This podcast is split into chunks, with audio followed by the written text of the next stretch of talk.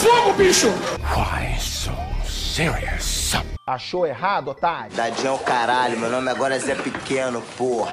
Já chegou o disco voador! Olha o que ele fez! Olha Eu, eu entendi a referência. Highcast.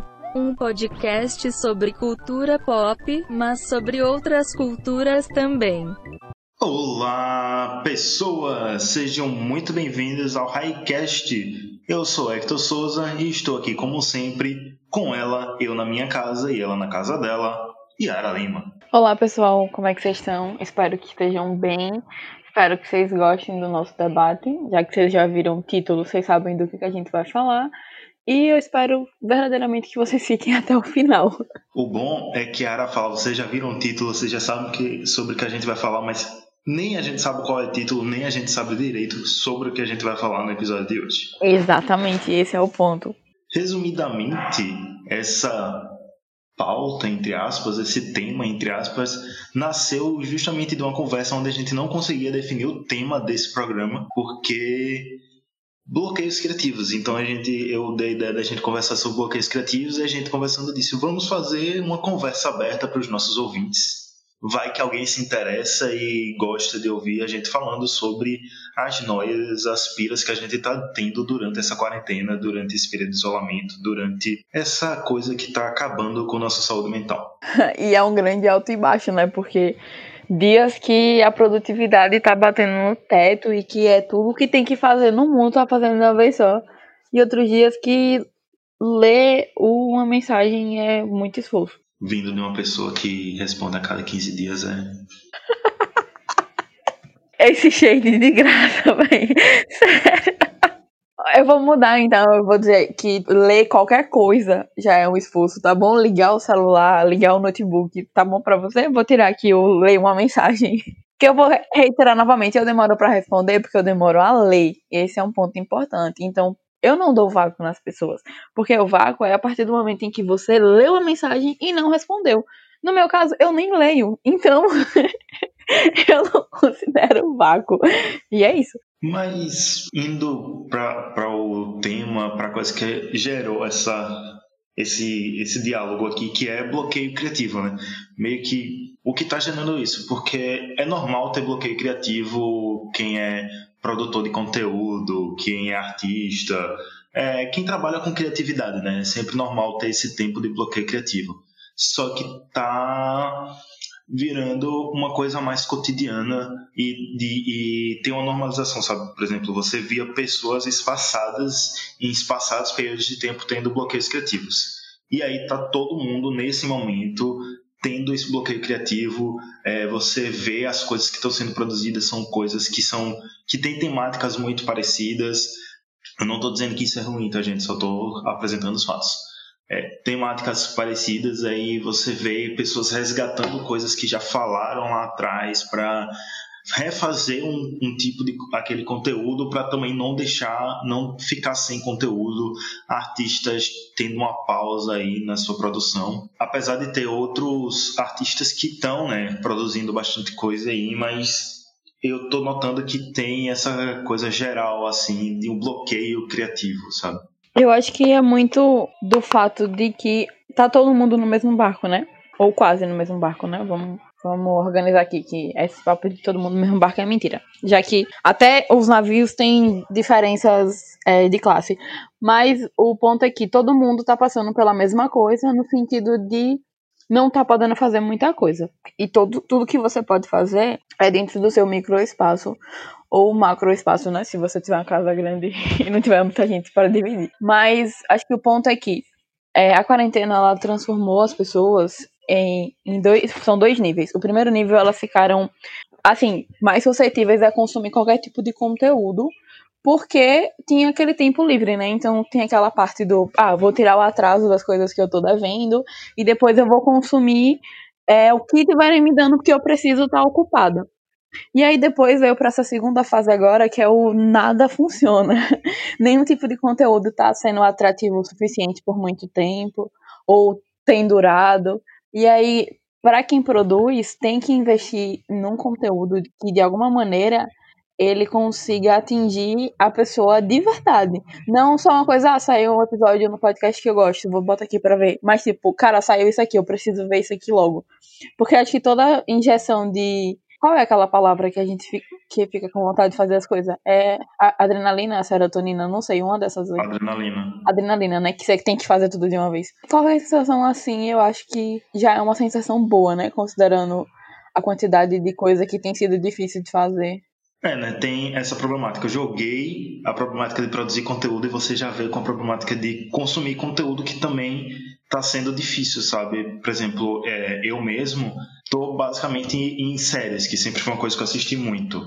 Eu basicamente só estou assistindo séries de comédias, sitcoms, que são coisas mais leves que eu não preciso pensar tanto, eu consigo sair assim meio que do mundo real e espairar mesmo a cabeça, sabe? Uma coisa bem mais leve, indo mais para esses refúgios.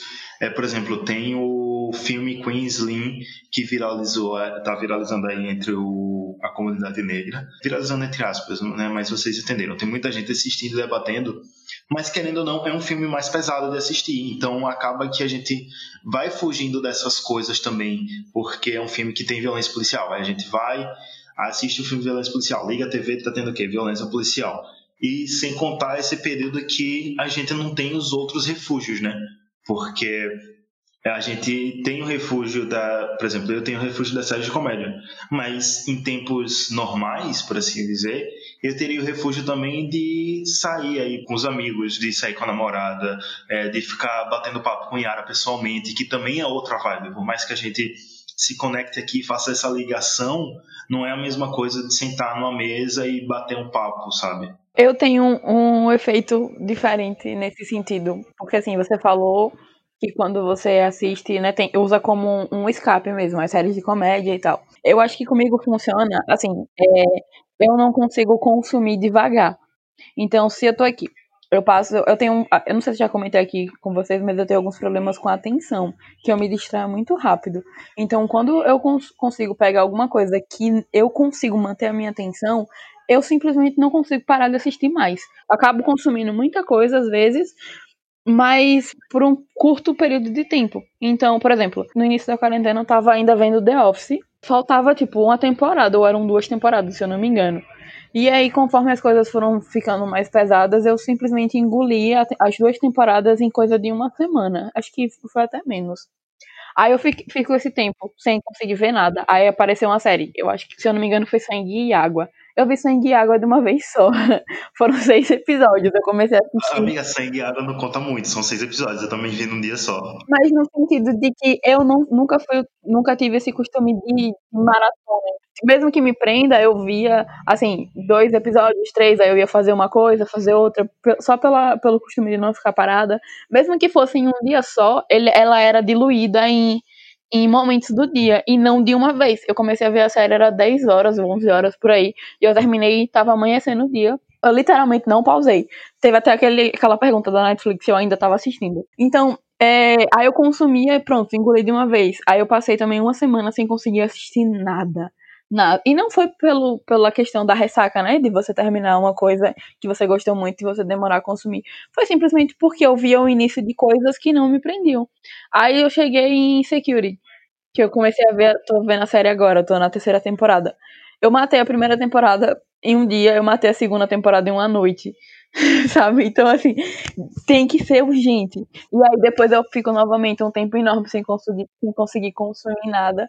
E filme, então, filme é uma coisa que eu não consigo ver. Eu acho que desde que começou esse período, esses quatro meses, se eu vi, sei lá, três filmes foram muito. Três filmes que eu nunca vi, no caso, né? Porque filmes repetidos eu acabo vendo mesmo, é normal já, porque eu não preciso prestar tanta atenção. Porque eu já sei o que vai acontecer. Então eu posso botar o filme, ficar mexendo no celular, e às vezes até fazendo anotação de alguma outra coisa, só pelo, pelo costume de estar tá em movimento, sabe? Eu falei que tenho a série de comédia como escape, mas também é muito parecido com você. É, The Office mesmo são o que? Nove temporadas, né? É. Então, nove temporadas e tipo, mantém três semanas, eu acho. Foi bem rápido também. Aí depois eu fui pra Super Story, também quatro temporadas rapidão. Agora eu tô vendo Seinfeld, também tô vendo bem rápido, sabe? Em dois dias uns três dias eu terminei uma temporada. No caso de Super Story, pra mim também foi esse efeito, né? E, tipo, eu acho que eu já indiquei a série aqui, né? Eu, tô, eu indico ela pra todo mundo que eu falo. Mas assim, pra mim foi. Tinha muito tempo que eu não tava conseguindo ver nada. Aí eu vi a sinopse eu disse, "Vai, deixa eu dar uma chance. E aí pronto. Quando eu vi, eu tava já na segunda, terceira temporada. Em, eu vi, eu, eu matei as quatro temporadas em duas semanas. Ou foi menos de duas, eu acho que foi menos de duas semanas. Só que de uma vez, sabe? Sem muita pausa. E aí quando terminou, são cinco temporadas, mas a quinta ainda não tá na, na Amazon Prime. Quando a, a- terminou a quarta que não tinha aquele próximo episódio, eu fiquei. Ok, agora o que que eu vou fazer? Sabe? Não tem mais nada pra fazer, porque eu passei toda uma semana com um planejamento fixo que era de assistir a série. Agora, o que é que eu vou fazer nesse tempo? Eu tenho que pensar em outra coisa para me sentir confortável de novo em assistir. E, enfim, coisas que antes não acontecia, porque eu não via nessa pressa, né? A, a quantidade de coisa que eu faço fora de casa não permitia que eu visse nessa pressa toda. Então, nesse meio tempo, eu sempre, quando terminava uma série, eu já tinha uma outra engatilhada, eu já, já tinha visto algum episódio. Não tinha essa coisa de eu passar uma semana assim sem conseguir ligar uma coisa inédita, sabe? Só revendo coisas. Eu revi realmente uma inteira nessa quarentena. Coragem. É coragem mesmo, viu? Porque eu passei cada raiva. Mas foi, pelo, foi mais pela questão do consumir uma coisa que eu já conheço, sabe? Porque eu não preciso pensar. Passei algumas raivas de perceber que muito, quase todos os personagens são otários hoje em dia. Ou já eram, no caso, né? A gente só não. Só, eu só não A gente percebi. só não sabia. Eu não tinha notado. Até o Marshall foi, um, foi otário em alguns momentos. Mas enfim, foi pela questão do eu preciso consumir alguma coisa que eu já conheço, porque de outro jeito eu vou começar a engatilhar aqui um monte de, de nervoso, de, de ansiosa, porque eu não simplesmente não consigo consumir uma coisa nova quando eu tô tendo essa- esses problemas que eu tenho com a atenção. E aí eu fico revendo, meu jeito é revendo. Entrou Sons of Anarchy na, no Amazon Prime, juro, tem tem. Entrou dia. Acho que foi dia 10 ou foi dia 11, dia 15. Pronto, a série entrou dia 15. A gente tá gravando aqui, dia 24. Eu terminei a terceira temporada ontem. Eu tô no episódio 3 da quarta já. Tem sete dias que a série tá, tá lá. E, tipo, a série de 50 minutos, sabe?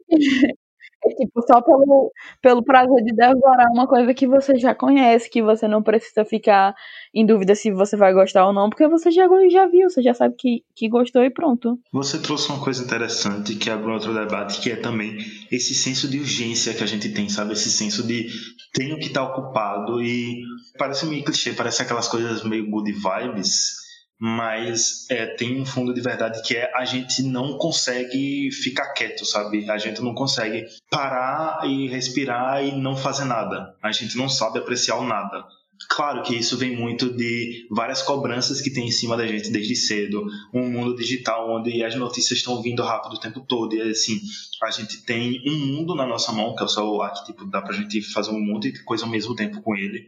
Então a gente acostu- acostumou a ser essa coisa multitarefa, a estar todo o tempo muito ocupado e a gente acabava que ficava esse tempo muito ocupado, mas também ficava muito tempo ocupado fora de casa, sabe? E agora a gente está é, dentro de, de casa, não pode sair, na teoria. É, por exemplo, meu home office não tem tanto serviço quanto teria se eu tivesse indo para a empresa, sabe? Então isso também é, diminui, diminui não, aumenta a ociosidade. Então é isso, a gente não sabe ficar no ócio, a gente tem que estar o tempo todo em movimento e isso acaba gerando alguns a, a, crises de ansiedade mesmo, sabe? Para quem tem ansiedade, acaba gerando essas crises mesmo. E aí tem as as válvulas de escape que a gente está dizendo aqui, né? Você, por exemplo, você tem o seu problema de atenção, então sua válvula de escape é ir assistir coisas que você já já assistiu. Só que eu tenho certeza que você assiste coisas que você já assistiu porque não consegue focar em informações novas. Exatamente.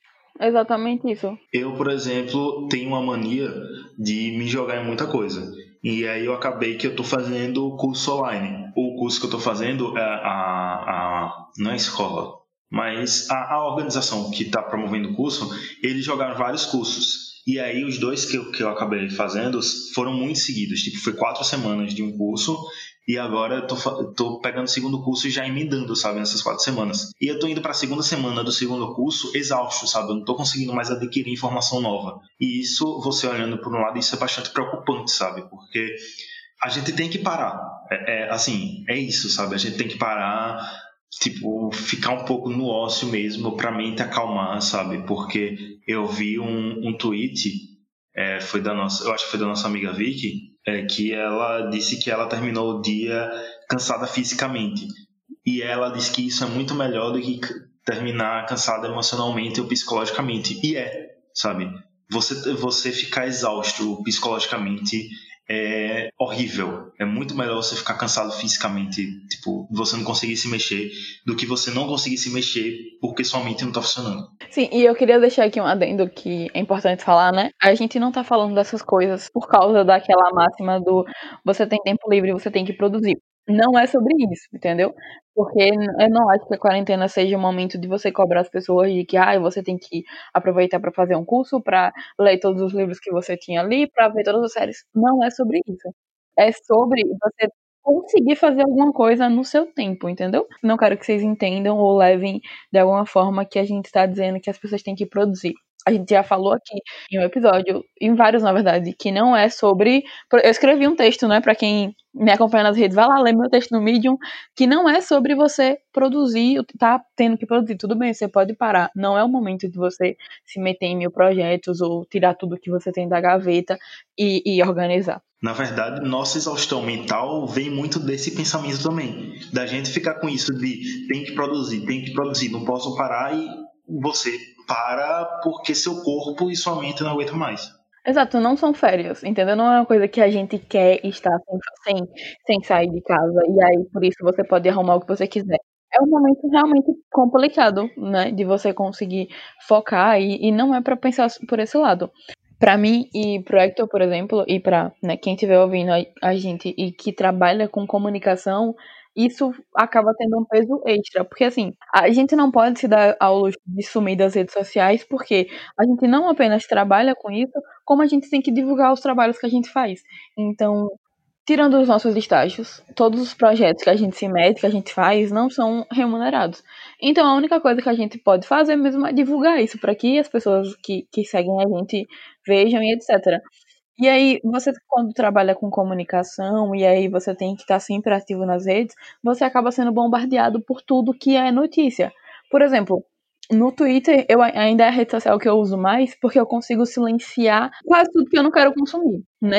Tem muita coisa que acaba passando, mas eu consigo ainda silenciar. Nossa, eu deve ter umas 50 palavras silenciadas no meu Twitter, porque é um jeito de eu conseguir entrar na rede social sem ficar estressada, sem ficar agoniada, como acontece no, no Instagram, por exemplo, que se um amigo meu compartilhar uma coisa que eu não queria ver, eu não tenho como não ver, porque vai aparecer para mim do mesmo jeito, vai aparecer os stories do mesmo jeito. Tanto que eu não consigo nem usar aquela aba explorar do Instagram. Eu abro o Instagram quando eu abro, eu acho que eu respondo duas DMs, as duas primeiras que tiver, eu devo dar like na primeira foto e ver acho que três, uns três stories e olhe lá.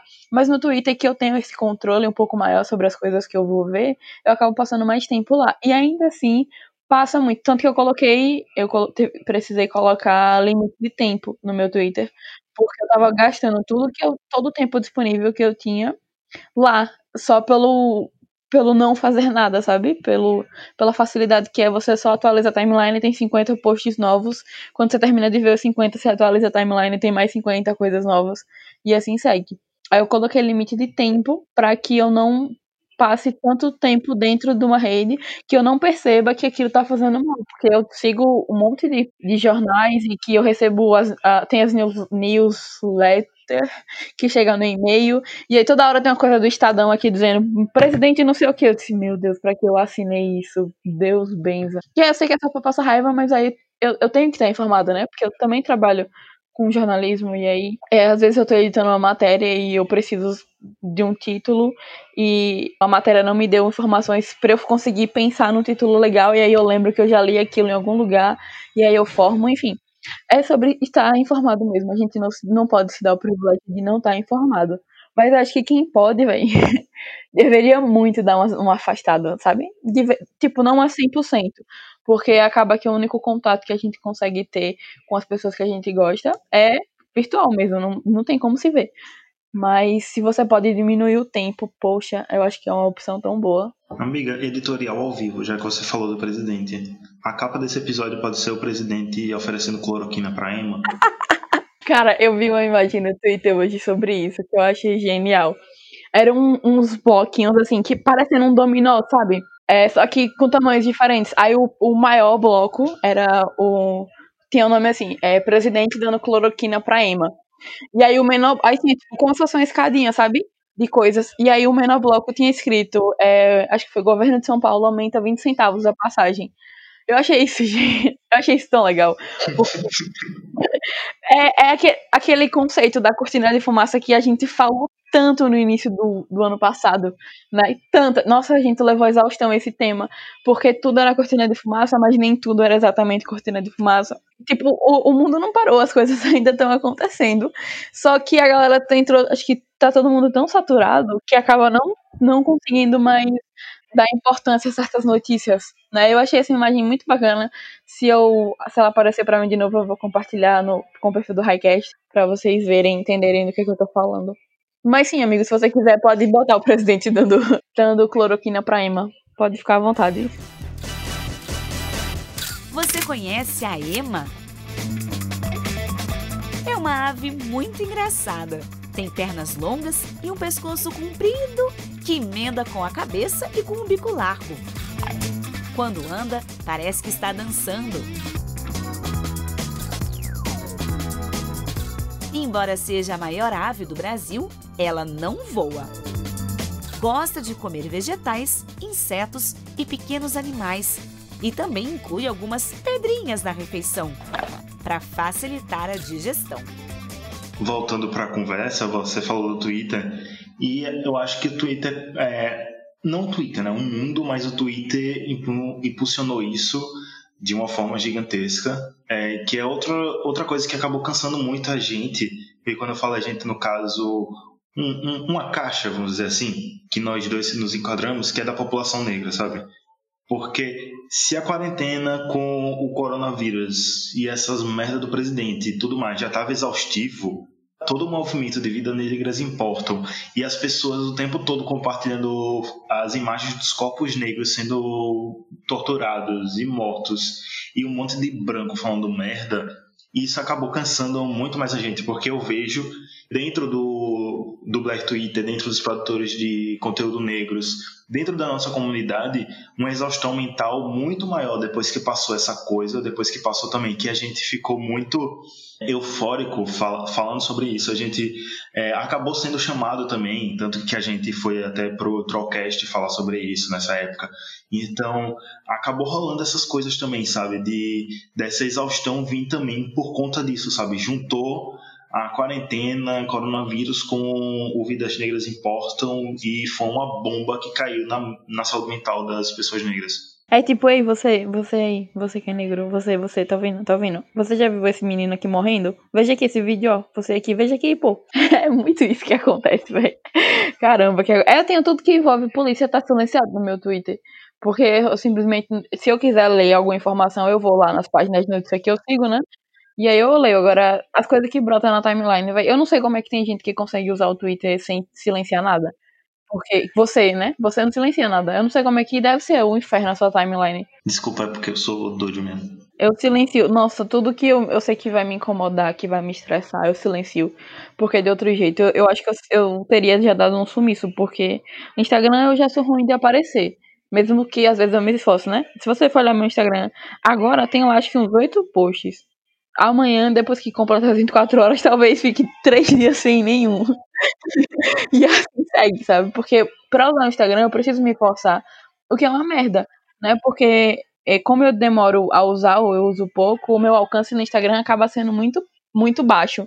E aí quando eu quero compartilhar as coisas do, dos projetos que eu faço parte, do Highcast, do Ginga e etc., eu não tenho tanto alcance, aí eu tenho que botar a minha cara para que o algoritmo aumente o meu alcance automaticamente. E eu não estou no momento em que eu quero estar botando a minha cara nas coisas. E não tem escolha. Mas aí no Twitter que eu consigo ter um pouquinho mais de, de alcance, porque eu, eu interajo mais com as pessoas, certos conteúdos não cabem lá. Então eu tenho que usar o Instagram, é isso, de todo jeito. Aí eu me esforço de alguma maneira tentando fazer alguma coisa. Nem que seja compartilhar, o que eu mais faço atualmente, é compartilhar foto da minha sobrinha. Que eu também faço isso nos melhores amigos, né? Agora, agora que eu me toquei. Não conta. Enfim, é, eu tenho que engajar. Esse é o ponto. Mas as redes sociais, é, de um tempo para cá, já vem fazendo isso, só que o Instagram é muito FDP e ele muda seu algoritmo o tempo todo e nessa quarentena ele mudou de novo.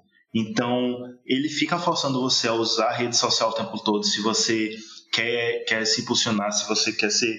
Não é nem se você quer ser um produtor de conteúdo, porque se você quer fazer qualquer coisa que chame atenção, sei lá, você tem um projeto e quer que chame atenção para esse projeto, mesmo que não seja a plataforma principal, não seja o Instagram, você precisa movimentar muito o Instagram para fazer isso. E isso acaba cansando também, porque você tem que elaborar toda uma coisa, meio que um calendário para você não esquecer de postar no Instagram, para ele ficar movimentado, para as pessoas, para o Instagram não boicotar seu perfil e tudo mais. Então, é todo um conjunto de coisas que acabam cansando a gente, sabe, mentalmente, porque força demais, sabe? É, é, por exemplo, vou pegar aqui o exemplo do Highcast. A gente está aqui, a gente está fazendo quinzenalmente, aí tem que pensar em pauta. Aí tem que. Uma coisa que a gente falha muito, que é redes sociais, porque já deu pra perceber aqui que os dois não são muito de ficar movimentando redes sociais. Mas tem que ficar movimentando para o nosso alcance aumentar.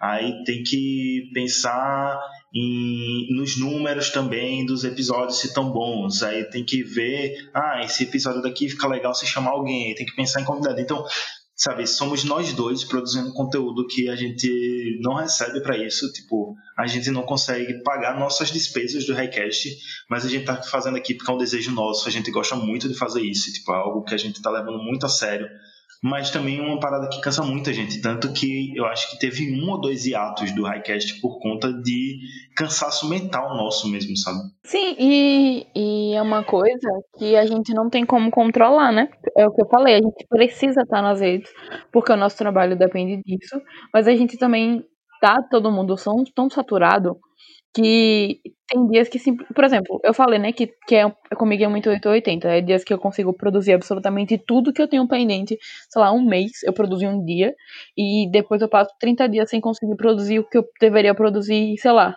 uma semana, eu não consigo produzir naquele mês. Mas aí eu percebi que o dia que eu, que eu consigo ter esse pico de produtividade é geralmente o dia que eu não tô em rede social nenhuma. Eu, eu nem abro o Twitter, eu acordo, levanto de manhã, eu vou fazer alguma coisa logo, e aí eu começo a, a fazer aquilo, e, e entre o horário do meu estágio, eu termino o estágio, volto pro que eu tinha que fazer, pronto, terminei, sabe? E aí eu vou ver o meu tempo na rede social. Aquele dia eu gastei tipo uma hora no celular quando geralmente eu gasto usando o tempo total, eu acho que eu fico mais 5 horas, mais ou menos, no total do celular, juntando todas as redes sociais, 5 ou 4 horas. Aí vem o Instagram e começa a promover e mostra para todo mundo os cursos de como aumentar seu engajamento, como ser um digital influencer, como isso, como aquilo. E assim, a própria rede social fica jogando aquilo para você, sabe? Você não pesquisa nada sobre isso, você não quer saber sobre esse tipo de conteúdo, mas como é algo que vai favorecer a rede social, ele engaja mais ainda. Então, eu já ouço várias pessoas do meu ciclo social dizendo: se hoje em dia você quer ser notado, você tem que movimentar suas redes sociais. E aí você entra na rede social, é um monte de, de postagem repetida, um monte de paradas, sei lá, meio nada, nada a ver, sabe? Que a galera bota lá. Tá, rede social é sua, você bota o que você quiser. Não tô aqui dizendo para você deixar de botar nada, não, mas só tô dizendo que também, tipo, às vezes não é nem atrativo de você entrar na rede social, você só entra por costume mesmo, sabe? Você fica lá rodando o feed do Instagram e daqui a pouco você para e diz: daí, o que é que eu tô fazendo aqui? É o que acontece comigo direto. E, tipo, olha que eu sou muito abençoada de ter um círculo de amigos, porque como o Instagram ele vai por algoritmo, né? Acaba que as primeiras páginas que aparecem para mim são sempre as dos meus amigos. E eu tenho muito amigo que produz muita coisa. Então, é, ainda é para mim uma coisa bacana que eu abro meu Instagram e aquela quantidade de gente que eu conheço produzindo. E a galera tem entrado numa onda de produzir vários conteúdos de casa mesmo, assim, né? Só para aproveitar o tempo livre. E aí ainda fica um pouco mais interessante. Eu imagino quem é, não, não faça parte assim de desses desses grupos que acabe seguindo mais famosos, né? Tem os amigos que não são muito comunicativos nesse sentido de produzir coisas. Acaba que todo o seu Instagram é formado por pessoas que não fazem parte nem faziam parte do seu convívio. Então eu acho que isso deve ser ainda mais chato de você entrar na rede e ver aquele monte de gente fazendo coisas que, que talvez no momento atual você não consiga fazer. Isso deve bater um pouco mais para você ficar um pouco mais longe. Agora, amiga, é, eu vou entrar aqui num tema polêmico. Eu acho que já já bate um tempo pra gente parar de gravar, mas eu vou botar um tema polêmico aqui, porque só pra achar assim, o, se não tiver polêmica no episódio, não tem views, não tem players. Então vamos lá a gente tá muito mais tempo nas redes sociais por estar em casa e tal, aí tem todo esse movimento do fique em casa. Aí vem, tipo, a gente entra na nossa rede social numa quinta-feira qualquer. As primeiras fotos que aparecem são de pessoas na praia, são de pessoas com os namorados, namoradas, são de pessoas fazendo coisas que, assim, em tempos de quarentena elas não deveriam estar fazendo e chega lá e bota o TBT. É, eu ia falar agora, o famoso TBT. O famoso TBT. E assim, tem uns que a gente sabe que não é TBT, sabe? E assim, por exemplo, é, eu e Yara, a gente conversa sempre, a gente é bem amigo e a gente sabe que um, um e o outro tá respeitando nos limites do que se é possível essa coisa da quarentena, sabe? Essa coisa de isolamento social ou parar de ficar em casa. E aí chega, abre a rede social e se depara com a galera que a gente sabe, porque tem todo, todo também a problemática de pessoas que não compram isolamento social porque não podem, sabe?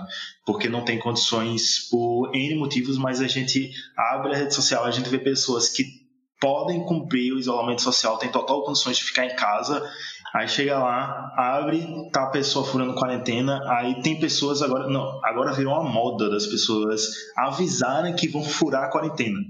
Eu já vi, tipo, uns cinco posts, no mínimo, só essa semana no Twitter, de pessoas dizendo: Ah, eu vou furar a quarentena porque minha saúde mental não aguenta mais. Eu preciso do ar da praia. Ah, eu preciso do beijo do meu namorado. Véi, todo mundo tá fudido de saúde mental. Só os floquinhos de neve tendo a, a, a saúde, apenas a saúde mental deles frágil. O que eu acho curioso nisso, que, que não é na verdade curioso, eu, eu literalmente escrevi um texto sobre isso hoje. Vão olhar o meu Medium, pelo amor de Deus. Esse episódio é só uma desculpa pra Yara fazer mexendo no Medium dela. É porque esse texto eu acho que ficou muito bom. Assim, eu fiquei muito segura porque ele ficou muito ácido, mas a disse que ficou bom, então vamos lá ver. O que eu quero falar é que tipo, a galera lá, eles buscam uma validação. Porque assim, a galera forçou tanto essa. Tô fazendo aspas aqui, cultura do cancelamento, que aí quando eles sabem que o que eles vão fazer é passível de ser cancelado pela cultura que eles mesmos alimentaram, eles ficam buscando validação. Porque assim, Cara, tá ruim para todo mundo, né? E se tá ruim pra, pra quem não, tipo, sua saúde mental tá abalada e você não perdeu ninguém, você imagina quem perdeu. E, e são inúmeros casos, né? Porque o número de mortes não, não parou. E aí você decide que você quer ver alguém, que você quer ir ver seu. Ah, mas dentro, como a pessoa fala, né? Mas dentro, respeitando todas as normas de segurança e não sei o quê. Vai, vá! Literalmente ninguém está te amarrando em casa. Eu espero que não estejam amarrando vocês em casa. Se você quer ir, vá, entendeu? Sabendo que você está sendo responsável, que o que você está fazendo não, não é recomendado, porque a recomendação é que se você pode ficar em casa, fique, entendeu? Então, assim, se você tá saindo, tudo bem, sabe? Mas assuma que você está saindo, aceite que você está fazendo uma coisa que você não deveria estar tá fazendo. E não você vai lá nas redes sociais querer validar o que você está dizendo, querer que normalizem, sabe? Ah, mas a minha saúde mental tô há quatro meses. Sim, mas ninguém disse que depois de quatro meses podia sair, sabe? O, número não parou. E era, você não viu não? Foi. Passou até no Jornal Nacional, pô. Quando botaram isolamento, tinha data de validade lá. Aí expirou já, era agora julho. Expirou. Aí já pode sair, sabe? Porque tem muita gente que queria ter. Velho, eu queria muito que ter o privilégio de que a minha família pudesse ficar, porque o meu isolamento ele existe entre turnos, porque o meu estágio liberou, né? Então eu não tô, não vou pro estágio, o meu estágio é tô fazendo de casa, mas eu também tenho outro trabalho que aí não parou, porque é restaurante, é essencial, a gente trabalha com não, não tá funcionando mais na parte de mesas e tal, mas a gente funciona com delivery, então tem que estar tá lá. E aí, é dos meus pais, né? Então eles têm que ir. Eles não têm direito nem a liberdade. Tipo, eu já vou ficar em casa para me proteger. Eles não têm. Então, eu, eu olho para eles que tem que ir todos os dias e eu que, que vou, né? Agora que eu tenho um pouco mais de tempo livre, eu tô indo mais para lá para ajudar. Não temos essa mesma liberdade de ficar em casa. E aí eu vejo alguém que, que tem todo o aparato para ficar e fala que não vai ficar porque quatro meses, não sei o que, não sei o que, velho. É uma decisão sua. É o que eu tô dizendo. Você faz, cada um vai, vai. Ninguém tá literalmente te amarrando. Mas a questão é que as pessoas precisam aprender a arcar com as coisas que elas estão dizendo. Ou você vai sem postar nada em rede social, ou você vai assumindo que você está fazendo uma coisa que você não deveria. Mas não vá nessa onda de que ai, tem que normalizar porque é a minha saúde, ah, a pessoa vai ver um amigo. Se todo mundo sair para ver um amigo, as pessoas estão saindo de casa, sabe? O que não faz sentido na minha cabeça, como é que vocês entraram no isolamento quando tinha, sei lá, três, cinco casos Agora que tem mais de um milhão, a galera tá, tipo, saindo desse jeito. Eu acho muito louco aqui em Aracaju, sabe, aqui em Sergipe, porque quando começou o isolamento em si mesmo, os casos que tinham eram, entre aspas, controlados, porque ainda estava naquela fase dos casos que a gente sabia era rastreáveis. Essa, essa, essa palavra. Era rastreável, sabe? Todas as pessoas que foram confirmadas como contaminadas, na época que começou o isolamento, a gente sabia a origem do, do, da contaminação delas, sabe? Mesmo que tivesse sido dentro do próprio estado, a gente sabia de onde veio. E agora que tá batendo números absurdos, sabe? Para o menor estado do, do país, a gente está com números absurdos, com no top 5 de menores taxas de isolamento, eu não lembro agora qual é, mas assim, a gente nunca atingiu nem 50% de isolamento, e aí a galera que tem consciência, sabe? Não é nenhuma galera que não tem é, consciência política, consciência, tipo, que não tem essa educação mesmo, sabe? No sentido de. Acho que vocês entenderam o que eu tô querendo falar, fugiu a palavra, mas não tô chamando ninguém de burro nem de ignorante. É, mas é uma galera mais privilegiada outra palavra que também deve ser desusada, porque foda, mas estou perdendo raciocínio. Essa galera que agora tá saindo aí, sabe? Tá indo ver os amigos, tá indo ver live junto, tá indo pra praia. A praia da Cinelândia aqui tá todo final de semana lotada, sabe? E a galera lá sem máscara, pá, como se a vida tivesse seguindo normalmente, enquanto na periferia a galera tá morrendo, sabe? Eu acho massa é que Dentro de Aracaju, eu vou dizer que eu já, acho que vocês já sabem, mas eu não moro dentro da cidade de Aracaju, eu moro na cidade vizinha. É, que aqui o número de casos também tá absurdo, mas assim, aqui é porque simplesmente a gente não tem prefeito, né? É, eu vou aqui deixar bem claro que não temos prefeito em, em Nossa Senhora de Socorro. Mas enfim, é, não, não literalmente, literalmente a gente tem, só que ele não faz nada. Mas enfim, o ponto é que em Aracaju, os bairros que têm um maior índice são os bairros que tecnicamente as pessoas têm um maior. É, qual? Renda per capita, né? Não sei, não lembro se é renda per capita. As pessoas têm uma renda maior. Poder aquisitivo. Maior poder aquisitivo. Pronto. Os bairros mais ricos de Aracaju são os bairros que concentram o maior número de casos. O problema é que o maior número de mortes não tá lá, tá no pessoal que mora aqui, onde, onde eu moro, que, que trabalha lá, tá ligado? Então, assim, essa galera se contamina sem dinheiro para pagar o hospital mais caro que eles puderem e eu, quem trabalha para eles volta no ônibus lotado seis horas, sabe? E tem outra coisa também, Ara, é, só pegando só falar rapidinho, que os maiores números de casos estão lá no papel, porque os testes nos postos, os testes é, gratuitos não estão dando conta, e aí são eles que têm dinheiro para pagar os testes das dos planos de saúde dos hospitais particulares e aí conseguem colocar os números deles nas estatísticas. Então tem uma galera que está aí contaminada que não sabe que está contaminada, que sabe que está contaminada, mas não tem dinheiro para pagar teste, aí logo não sabe, não consegue pegar atestado e aí gerar várias outras coisas, mas enfim. Então tem muito dessa galera também do bairros mais pobres que está contaminada, só que não, não entra nas estatísticas por não conseguir fazer os testes. É a subnotificação, né? Que é o que a gente mais tem aqui. Porque eu, eu tenho mais medo, né, nem do número de casos que a gente tem documentado, é dos que a gente não tem. Sim. O sistema não tá dando conta. Aqui em Aracaju, ou em Sergipe mesmo, colapsou tanto o sistema público quanto o privado. A gente tá sem leito. Eu acho que no público ainda tem um pouquinho mais, tem um ou outro ainda. Acho que ainda tem uma disponibilidade, ainda que pequena, mas tem. E o particular, eu acho que não tem nenhum mais. Não lembro se esvaziou, mas a última notícia que eu vi é que o particular ele já tinha, tipo, colapsado já.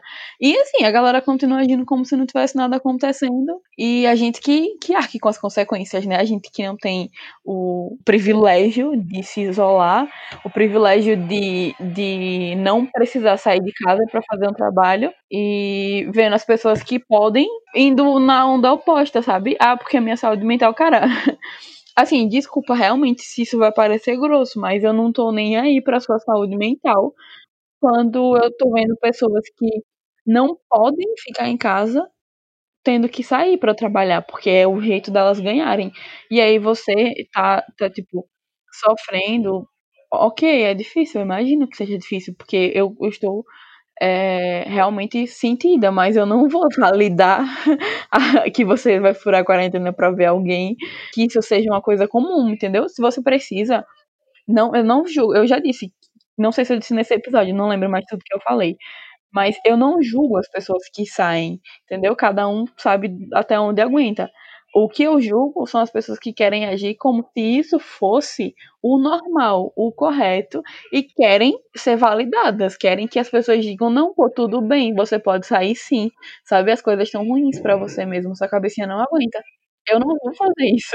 Fique à vontade, vá ver um amigo, vá abraçar um parente. Espero que nada de ruim aconteça com nenhum de vocês.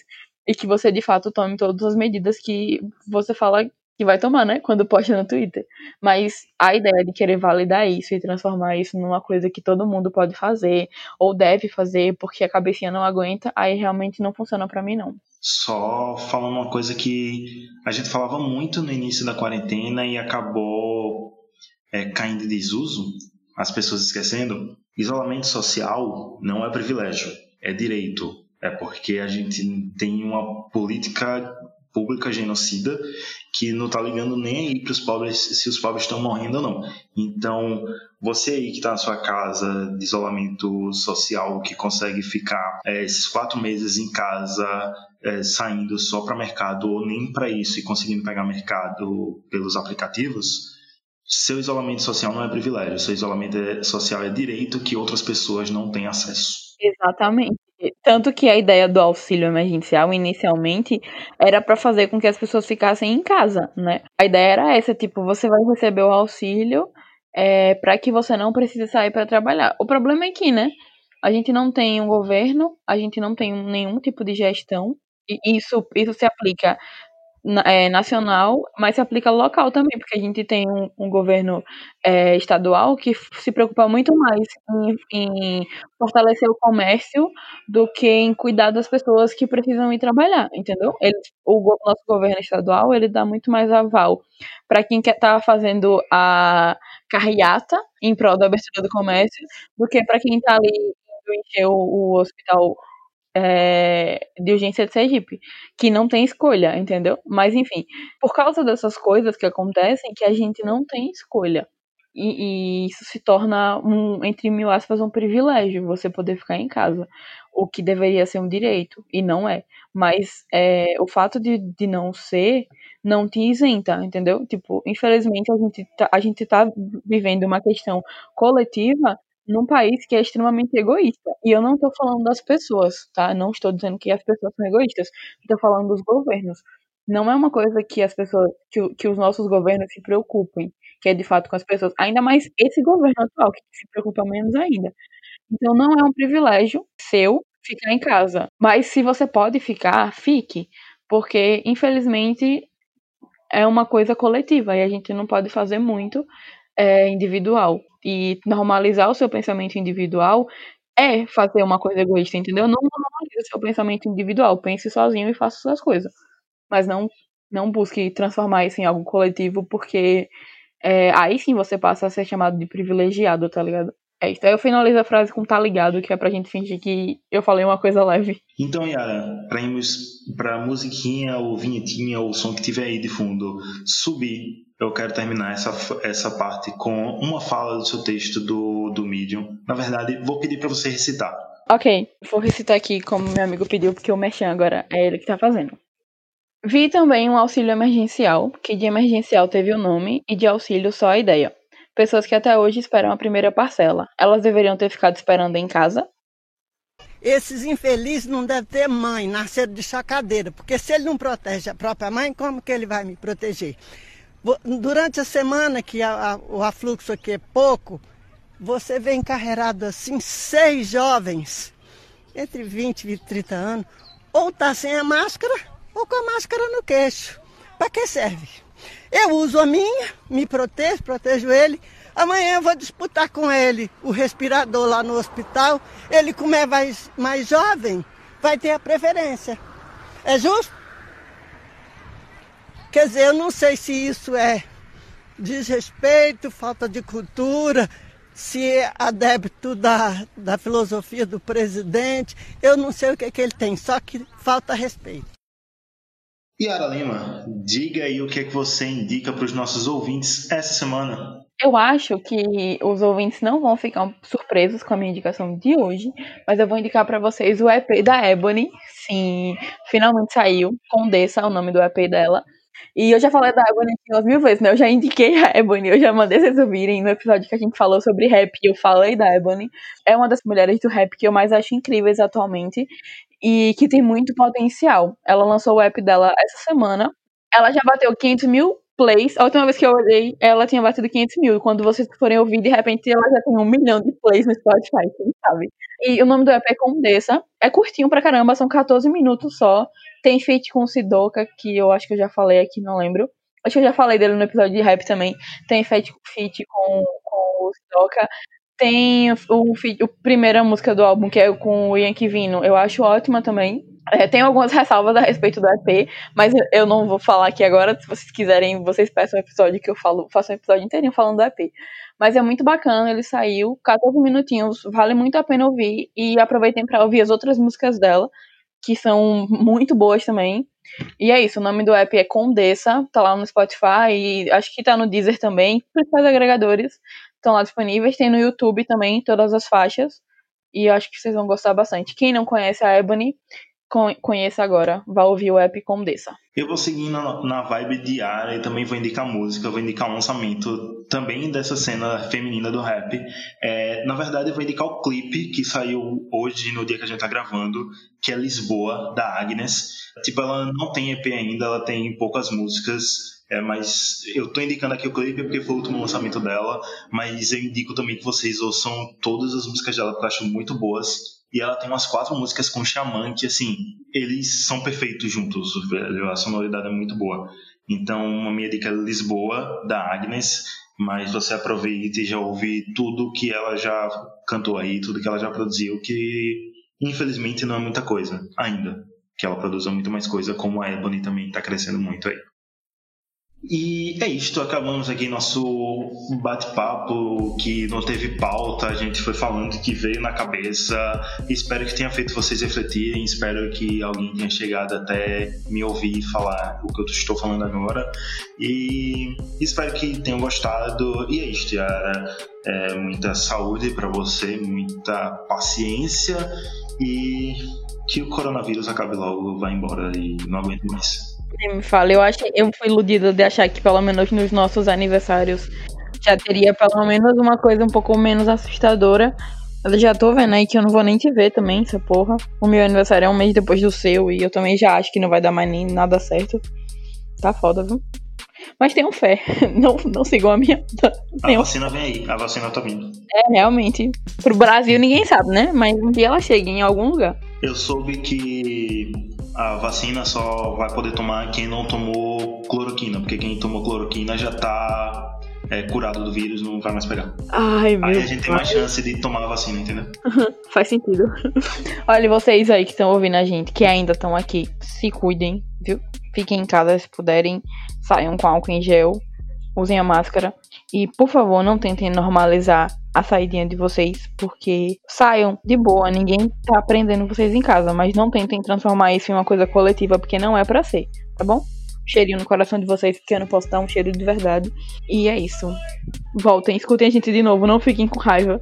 Então é isso, pessoas. Muito obrigado a quem ouviu até aqui. Fiquem em casa, se puderem, se cuide, é, cuidem da saúde mental de vocês também, usem máscara. É, se seu amigo for sair de casa, tente conscientizar ele. Se ele sair mesmo assim, é, segura essa raiva e quando a pandemia acabar, você dá uma voadora nele. É, siga o Highcast nas redes sociais, arroba Oficial, tanto no Twitter como no Instagram. Ajude a gente a aumentar nosso engajamento, seguindo, curtindo e comentando tudo que a gente posta, que não são muitas coisas, então não é muito esforço para você. E é isso aí, até daqui a 15 dias e tchau, tchau.